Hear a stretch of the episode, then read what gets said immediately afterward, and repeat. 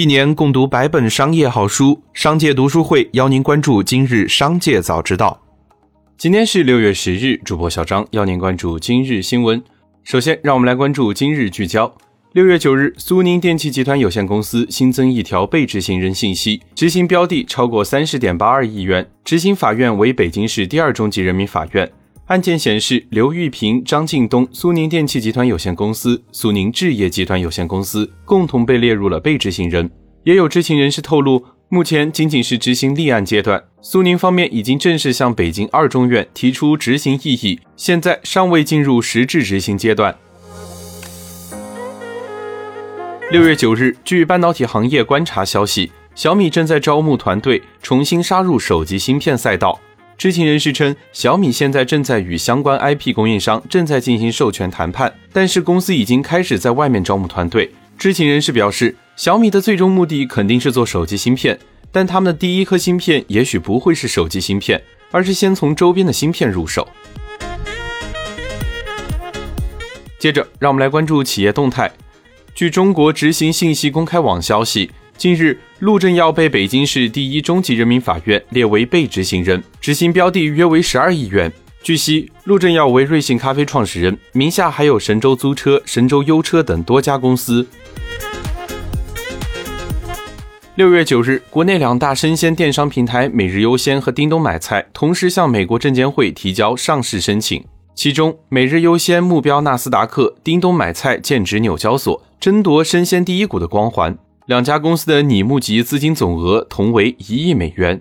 每日优先成立至今的总融资超过百亿元，吸引了腾讯等的投资。而叮咚买菜二零二一年的第一轮与低加轮的融资总额就已经高达了十点三亿美元。红杉、今日资本和软银愿景都为其出资人之一。吉祥航空与携程集团近日达成战略合作，并签署战略合作框架协议。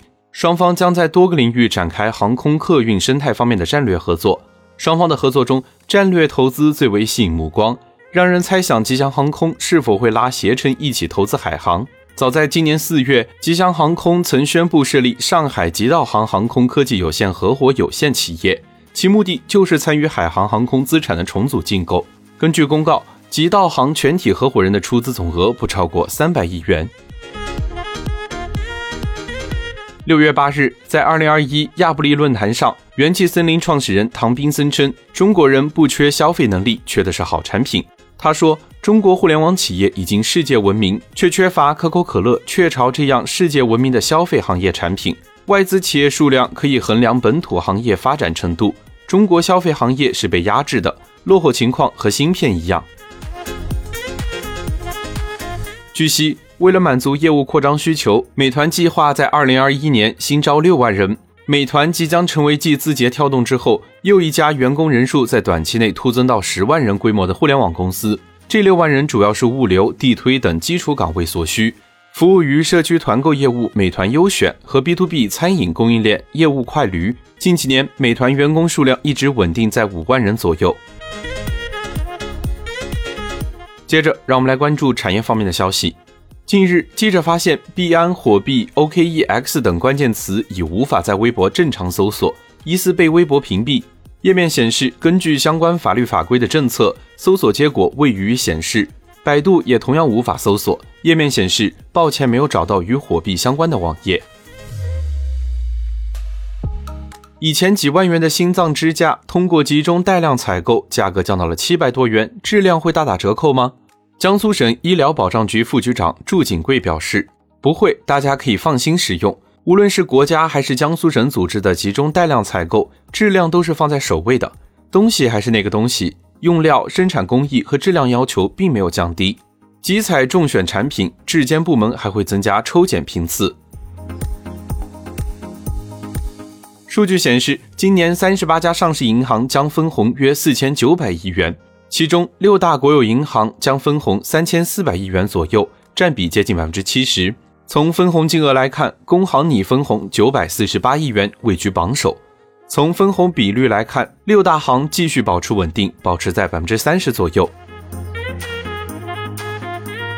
最后，再让我们把目光放向国际。据英国金融时报报道，拜登政府正考虑进行一项调查，以确定进口主要产自中国的稀土磁铁是否对美国国家安全构成威胁。如果是的话，就有理由对该商品加征关税。值得一提的是，美国近期对中国的动作日益频繁。六月九日，美国参议院批准了一项两党合作、规模高达两千五百亿美元的科研投资法案。主要针对来自中国及其他国家日益激烈的科技竞争领域，增加美国政府的技术研发方面支出。ProPublica 周二援引其看到的美国国税局机密记录报道称，一些全国著名的亿万富豪过去几年中缴纳的最低额的联邦所得税，甚至还有一分钱都没有交过。亚马逊的贝索斯两千零七年和二零一一年没有缴纳任何联邦所得税。特斯拉的马斯克，二零一八年也做到了这一点。二十五位最富有的美国人身价在二零一四年到二零一八年期间总共增加了四千零一十亿美元，却只缴纳了一百三十六亿美元的联邦所得税。白宫回应称，国税局将采取一切措施对漏税行为进行调查。以上就是今天商界早知道的全部内容，感谢收听，明日再会。